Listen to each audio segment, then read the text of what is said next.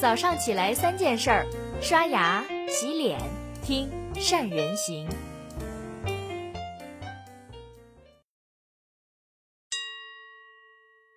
大家好，我是善人。今天是我们善人行陪伴您的第一千六百四十八天。最近的一段时间，房地产企业玩跨界的消息一直在出现。先呢是湾科去养猪了，盯上了国人的肉篮子。接着呢，恒大又一口气给所有房子打上了七折。在惊叹许家印特别大气的同时，他又宣布联合腾讯、红杉资本、滴滴筹资了四十个亿港币。投入到恒大的汽车当中，原来呢，表面上是七折在卖房子，实际上是为了给恒大汽车输血，让他顺利融资。看来恒大汽车可真是凝聚了许家印的全部心血了，连主业房地产都要给造车让路了。恒大是铁了心的要当一回新能源汽车的搅局者。今天呢，我们就通过恒大造车的历程。台南企业的转型思路，怎么样找到并且发展好第二增长曲线？我们可能都有点奇怪，说恒大房地产不是做的好好的，怎么就突然想起来转型去造车了呢？其实想一想，并不难理解。我们经常讲，政策是一道风向标，企业的发展不管要看企业本身，更要看到整个行业的格局跟时代的变化。随着中央接连的提出坚决抑制房价上涨、住房不炒，今年的三条红线已经标志着房地产红利到了尾声，整个行业会被进一步的规范跟监管。更加重要的是，未来整个中国的发展势必要以科技为驱动，这也是产业升级的必经之路。纵容炒房是炒不出一个经济的良性发展，只会进一步撕裂整个社会，激化矛盾。所以。各大房地产企业都感受到了压力，渴望转型，为整个企业重新找到发展的动力。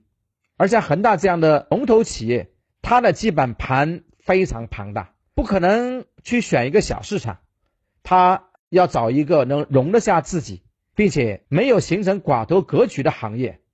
所以，新能源汽车这么一个万亿市场，又是一个高科技的产业，特别符合。恒大这样的巨头对未来的期待，而国家呢，同样也对新能源汽车无比的重视，不管是政策、补贴、土地，要什么就给什么。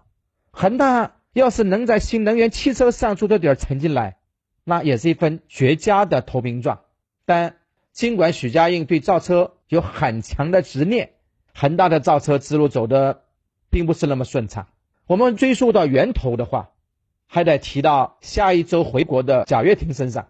二零一七年，贾跃亭败走美国去潜心造车，不久之后就资金告急了。这个时候的恒大特别像一个救世主，伸出了援手，注入资金帮助贾跃亭维持后续的研发。但是谁都没想到，合作没到一年就撕破了脸，许家印就用上了跨行的另外一个模式，那就是资本并购。在过去短短一年当中，恒大首先用九点三亿美元的价格收购了电动车公司 Navis 百分之五十一的股权，获得了电动汽车制造技术和研发能力；再用十点五九亿美元入主了动力电池企业上海的卡耐新能源，获得了日本顶尖的动力电池的技术；又用一点五亿欧元入股了瑞典超跑公司科尼赛格，开发新能源超跑。但是还没完，接下来恒大又用五亿人民币收购了泰特机电七成的股份，获得了后者具有国际领先的商用车轮轮毂的电机技术，再收购了英国轮毂电机公司 Proton，把领先的乘用轮毂电机技术也收入囊中。这么一系列的收购费用超过了人民币一百五十个亿，也让外界看到了恒大的超能力。今年七月份。恒大健康正式改名成恒大汽车，成为了中国市值最高的汽车企业。在八月份，一口气推出了六款新车，看上去恒大的转型已经成功了。但是，我们曾经在分析 LVMH 的资本扩张的三人行里面说过，资本的并购是一把双刃剑，光靠买买买是走不到终点的。罗永浩还在造锤子手机的时候，有一句很经典的话：大家造手机。都是供应商的方案，就别装什么孙子了。这句话的前半段完全可以完整的用在恒大汽车的身上。我们从恒大汽车的产业布局上可以看出，它的底盘架构是跟两家德国企业合资完成的，电机呢是收购荷兰跟英国两家企业的，整车制造呢是跟克雷塞格成立合资公司而来的。真正落到恒大身上的，那就是整合生产制造了。这种全靠供应商的模式，虽然能最快打通一条产业链，但你也会发现核心技术在哪里呢？而谈到核心技术，我们不妨去看看新能源汽车的两个集资企业，一个呢，美国的特斯拉，另一个中国的比亚迪。比亚迪是全球为数不多既掌握了电池的生产制造能力，又掌握了电动汽车核心的 IGBT 芯片的企业，而这离不开比亚迪数十年如一日对技术的攻坚克难。说说特斯拉，一直致力于研究自动驾驶芯片的技术。他把自己定位成为一家能够实现自我闭环的电动汽车公司。它的核心诉求就是减少对外部关键技术的供应商依赖，进一步的掌握技术的定价权，降低硬件成本，特别是最核心的零部件动力电池。所以我们可以看出，这些优秀的车企更愿意把重心放在核心技术上。核心技术一定要掌握在自己手上。就如同今天的半导体产业一样，假如核心技术没法掌握在自己手上，说不定哪一天就会被人卡住脖子了。而同样，对于行业的理解，也要透过现象看到本质。就像汽车行业是个资金密集型的产业，但更加是一个技术密集、长周期的高壁垒的行业。而当企业进入到一个新行业之后，除了核心技术之外，最难的还是要把产品从零。到一的过程，任何一个新产品在得到市场的认可之前，都有一个艰难的阵痛期。汽车行业更不要说了，一般情况之下，一个新的车企从成立到交付第一台量产车，至少要四年时间。像特斯拉用了九年时间才出了第一款车，而要想盈利的话，产量跟销量就必须达到一定的规模，那这个时间线就得再拉长，甚至是两倍、三倍的时间。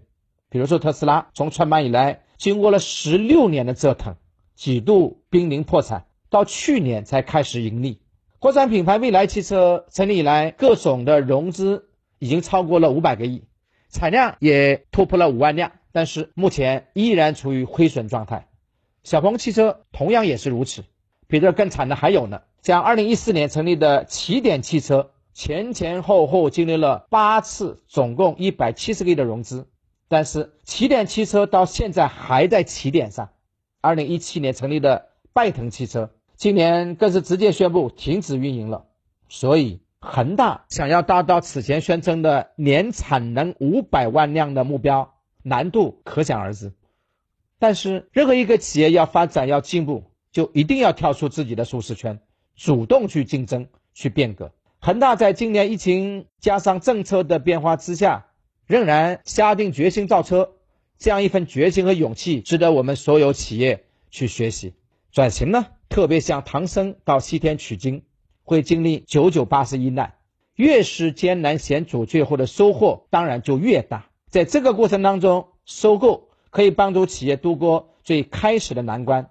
当然，核心技术是企业必须要克服的难关，光想着走捷径是到不了终点的，而必胜的意志跟恒心。愿意付出时间跟精力，才能得到消费者的认可，最终修成正果。好了，以上就是今天的三人行跟你分享的全部内容了。看完了文章，各位有什么收获呢？关于恒大的转型，你们怎么看呢？你认为恒大能在新能源汽车后来居上吗？欢迎大家在下面留言分享你的看法。祝各位都能看清行业的变化，紧跟趋势，勇敢的迈出第一步。